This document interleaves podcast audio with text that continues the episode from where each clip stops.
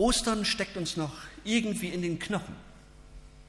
Nicht, weil das alles so anstrengend war, sondern weil wir die gute Botschaft gehört haben, dass Jesus lebt und er auferstanden ist. Und dass er für uns auferstanden ist und wir mit ihm leben dürfen. Und wir haben das gerade eben miteinander gesungen. Gegen allen Zweifel, gegen all das Misstrauen. Jesus lebt, er durchdringt uns und unser Leben. Und wir dürfen uns von Herzen darüber freuen. Und wir haben vielleicht noch im Ohr, was der Engel den Frauen gesagt hat. Ihr sucht Jesus, sucht ihn aber nicht bei den Toten. Er ist nicht da, sondern er ist auferstanden. Damit lässt es sich leben. Unglaublich schön leben. Für uns liegt Ostern schon eine Woche zurück, für die Jünger noch nicht. Denn sie haben das zwar gehört, dass die Frauen sagen, er wäre auferstanden, aber sie hatten ihn noch nicht gesehen. Sie haben diese Botschaft noch nicht verinnerlicht. Sie könnten sie noch nicht glauben. Wie denn auch? Und dann ist das ja das äh, Verblüffende, dass gleich nach dieser Osterbotschaft in der Bibel so die Fragen anfangen, diese Zweifel anfangen, das, was wir vielleicht auch kennen. Manche schütteln dann, haben vielleicht den Kopf geschüttelt, von den Jüngern ganz bestimmt. Ich habe letzten, am letzten Sonntag gesagt, wohin mit den Zweifeln? In die Gemeinde sagen, und dort miteinander singen, sie einander sagen, aber eben auch sagen, wie wir Jesus erleben, was wir mit ihm erleben und uns Anteil geben an, unseren, an unserer Hoffnung, aber auch an unseren Zweifeln. Ich weiß, Zweifel sind manchmal verpönt. In einer Bibelstunde hörte ich mal, solch eine Frage darfst du doch hier nicht stellen. War nicht in Barmstedt. Hier wird ja alles gefragt. Genau. Sage ich mal so. Und früher war es so, äh, dass solche Fragen ähm, oder solche Zweifel, wenn jemand solche Zweifel formuliert hatte, dass man Angst hatte, dass das so ein Angriff des Satans wäre. Sowas darf man doch nicht fragen. Sowas wurde dann auch gedeckelt. Und für manche hatte das zur Folge, dass sie dann gar nichts mehr gefragt hatten und äh, in ihrem Glauben gar nicht mehr lebendig waren. Und das war dann bitter, weil sie diese Fragen nicht stellen durften. Bei den Jüngern war es so, mit Ostern, was sie noch nicht wussten, was da passiert war, war ihre Hoffnung auf ein besseres Leben gestorben, also mit Karfreitag. Da war ein, die Hoffnung auf ein besseres Leben gestorben. Große Unsicherheit und Angst machten sich breit, deshalb blieben sie zusammen. Sie hatten keine Ahnung, was sie von dem Bericht von Maria halten sollten, dass Jesus lebt. Sie wussten nicht, was kommt. Und da möchte ich euch mit hineinnehmen in einen Abschnitt aus dem Johannesevangelium. Es war am Abend jenes ersten Tages der neuen Woche. Die Jünger hatten solche Angst vor den Juden, dass sie die Türen des Raumes in dem sie beisammen waren, verschlossen hielten. Und mit einem Mal kam Jesus, trat in ihre Mitte und grüßte sie mit den Worten, Friede sei mit euch. Dann zeigte er ihnen seine Hände und seine Seite. Als die Jünger den Herrn sahen, wurden sie froh. Friede sei mit euch, sagte Jesus noch einmal zu ihnen. Wie der Vater mich gesandt hat, so sende ich jetzt euch.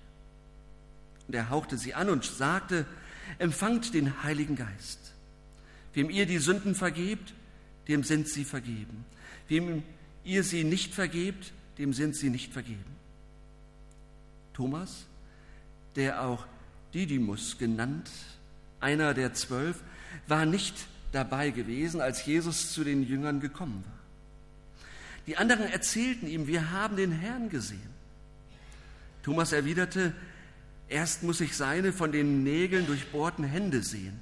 Ich muss meine Finger auf die durchbohrten stellen und meine Hand in seine durchbohrte Seite legen.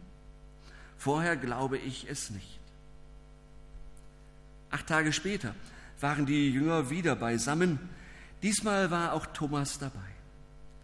Mit einem Mal kam Jesus, obwohl die Türen verschlossen waren, zu ihnen herein.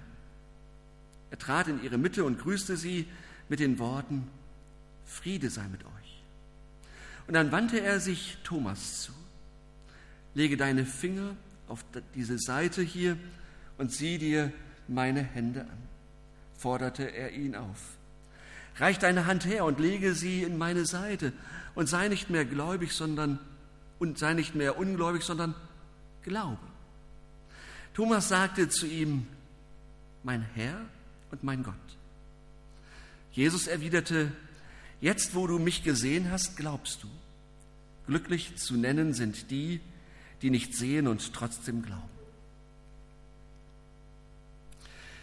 Der Abschnitt beginnt, da kommt Jesus und tritt in ihre Mitte und sagt, Friede sei mit euch. Und als er das sagt, zeigt er ihnen die Hände und seine Seite.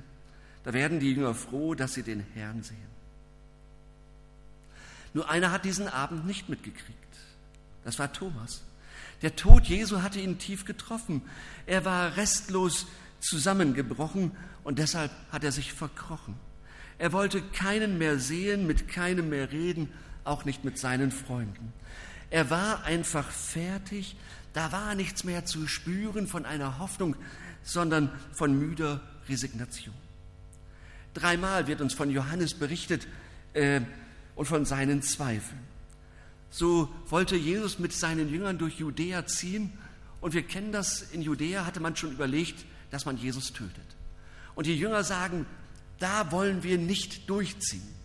Nur Johannes, der sagt, lasst uns mit ihm ziehen und mit ihm sterben. Ganz schön trostlos, bei Schwierigkeiten gleich resignieren. Er hat keine Kraft gegen Verbitterung und Hoffnungslosigkeit. Und nach dem Tod Jesu lief nichts mehr. Als seine Freunde in ihm freudestrahlend erzählen, Jesus lebt, da guckt er sie an mit einem müden Lächeln. Und er sagt, ihr spinnt ja. Ich glaube ja nur, was ich sehe. Und für mich zählen Tatsachen. Und ich habe gesehen, dass Jesus gekreuzigt wurde und begraben wurde. Das sind Tatsachen. Das habe ich gesehen. Euch glaube ich kein Wort. Damit unterstellt er den Jüngern Lüge oder Wahnvorstellungen. Aber Thomas muss auch einräumen, dass das Grab leer war. Aber so sagt er, wenn ich nicht in seinen Händen die Nägelmale sehe und meinen Finger in die Nägelmale lege und meine Hand in seine Seite lege, dann kann ich es nicht glauben.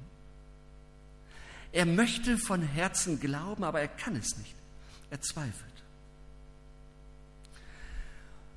Und in, die, und in diesem Zweifeln hören wir auch eine unglaubliche Sehnsucht.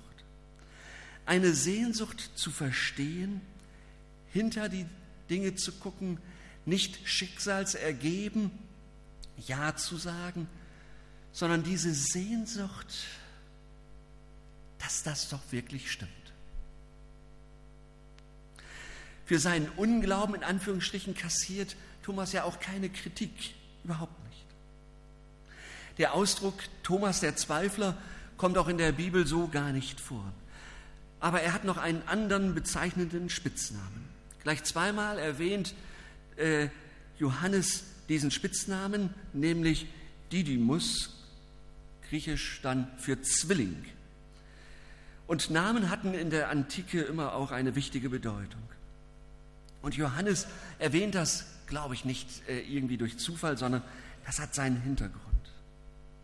Heutzutage freut man sich ja, wenn Zwillinge kommen, meistens, weil man sich ja etwas ach, das ist was ganz Besonderes. Man, ja, was ganz Besonderes.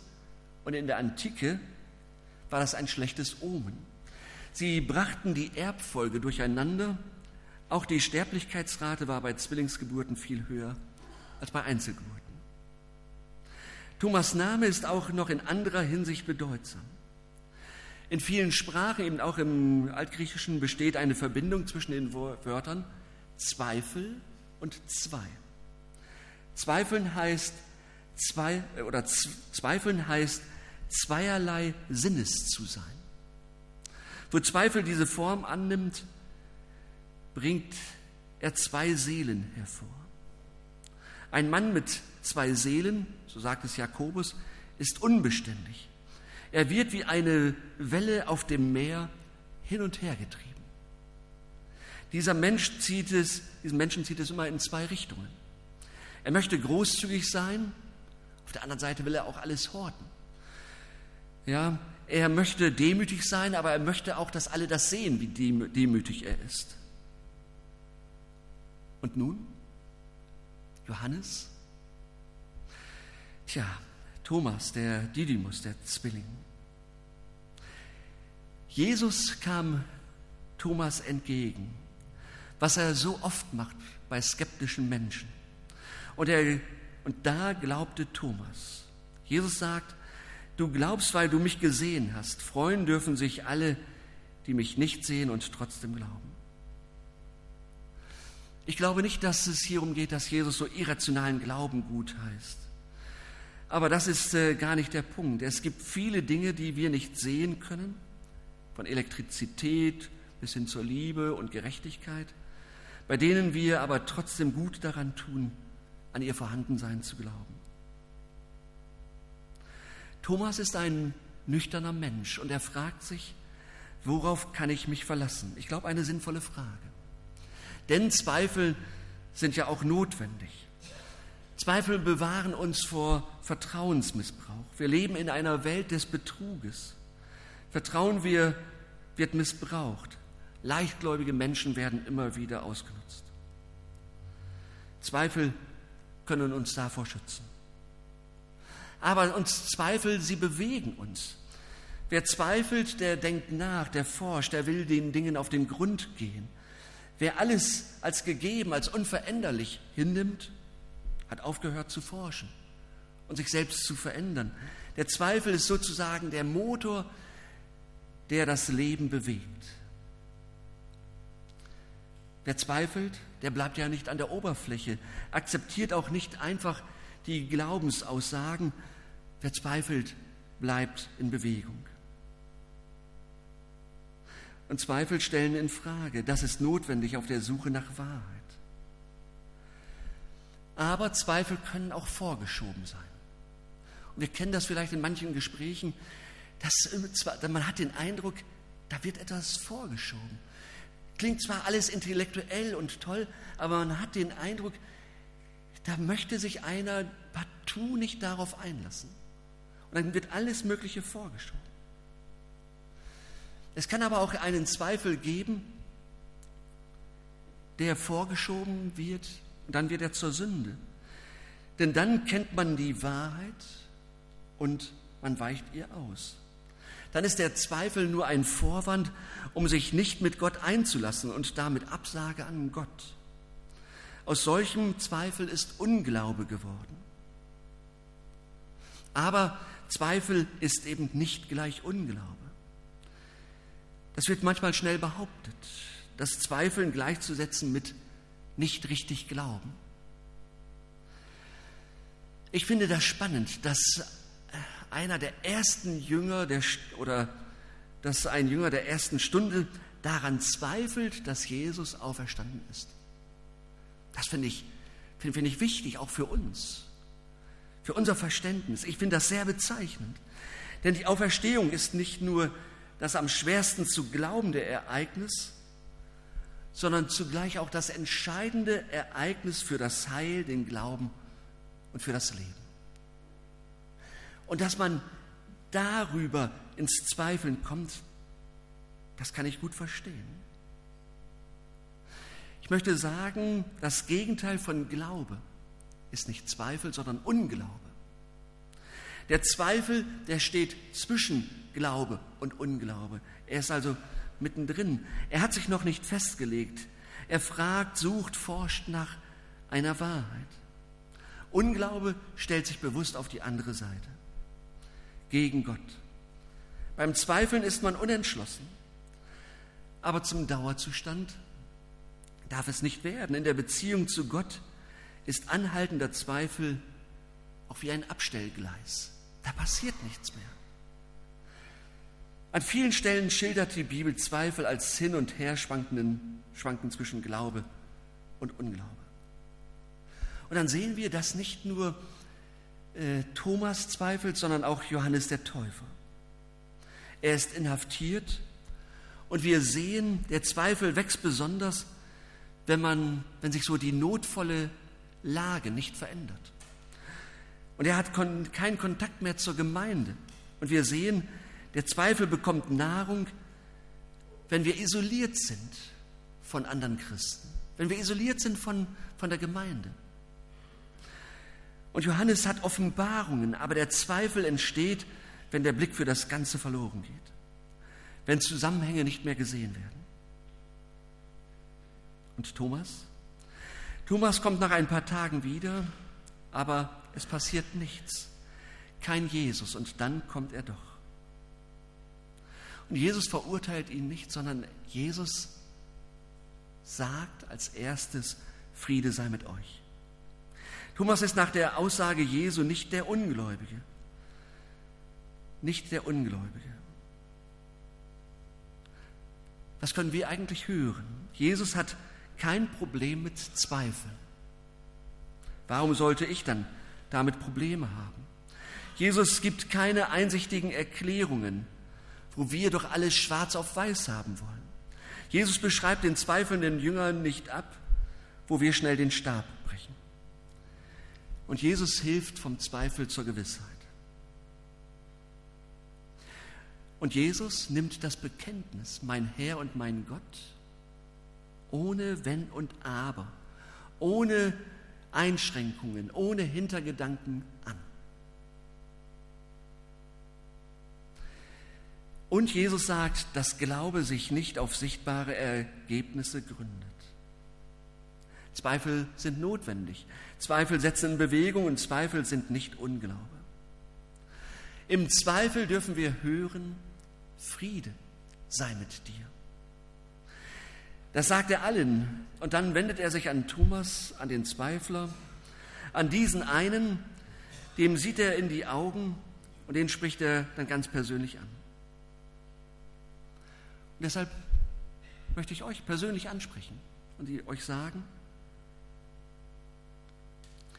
Zweifel sind normal. Lieber ehrlich gezweifelt als fromm geheuchelt. Gerade durch Zweifel und Infragestellen kommen wir zur Gewissheit. Denn wer zweifelt, der ist der Wahrheit auch nah. Hinter dem Zweifel des Thomas steckt mehr Glaube als hinter manchem Lippenbekenntnis. Und dann das Zweite, Jesus kennt deine Zweifel und er hält diese Zweifel aus. Nur die Lüge fürchtet den Zweifel, weil sie die Entlarvung fürchtet. Die Wahrheit braucht den Zweifel nicht zu fürchten. Deshalb reagiert Jesus ganz gelassen auf den Zweifel. Thomas hatte ja so eine Bedingung gestellt. Erst wenn ich dich betasten kann, kann dann kann ich an dich glauben. Theologisch habe ich da meine Anfragen. Ich finde das schwierig, Jesus Bedingungen zu stellen. Habe ich Schwierigkeiten mit. Und wie so oft ist Jesus so, dass er diesen Wunsch einfach erfüllt. In aller Demut macht er das, damit jemand zum Glauben findet. Geht er über seine Grenze hinaus. Vielleicht sind wir aufgefordert, an manchen Stellen auch über unsere Grenze hinauszugehen, damit Menschen zum Glauben finden. Jesus macht das. Er lässt sich ein. Komm ruhig näher, du darfst mich erfahren, mich fühlen. Wir wissen nicht, ob Thomas da wirklich zugegriffen hat, das steht nicht hier, ist auch egal. Aber er antwortet, mein Herr und mein Gott. Er ist bis jetzt der einzige Jünger, der das so formuliert. Mein Herr und mein Gott. Denn Glauben heißt nicht für Wahrhalten, dass Jesus lebt, sondern Glauben heißt, den lebendigen Gott als Herrn anzunehmen und anzubeten, ihm jetzt gehorchen, jetzt mit ihm rechnen. Das ist Glaube. Und so lade ich zu Jesus ein. Vielleicht ist für manchen von uns heute etwas klarer geworden und Zweifel sind nicht mehr so stark. Vielleicht haben bei anderen Zweifel angefangen. Hören wir in jedem Fall das Wort Jesu, das über unserem Leben, aber eben auch über unserem Zweifel steht. Friede sei mit dir. Ein Friede, den die Welt nicht geben kann. Amen. Danke, lieber Herr Jesus Christus, für deine Gegenwart. Du kennst unser Leben und du weißt, wie es uns gerade geht. Wir fragen uns manchmal, wie, wie, ob das wirklich alles so stimmt, ob das alles so richtig ist. Manchmal kommen Ereignisse in unser Leben, die wir nicht so gerne haben. Manchmal Krankheit, manchmal Tod, manchmal existenzielle Fragen. Und wir hören, dass du das auch aushältst, dass diese Fragen, diese Zweifel erlaubt sind. Aber wir möchten eben auch so gerne hören, Friede sei mit dir. Das hast du deinen Jüngern damals gesagt und das sagst du uns heute.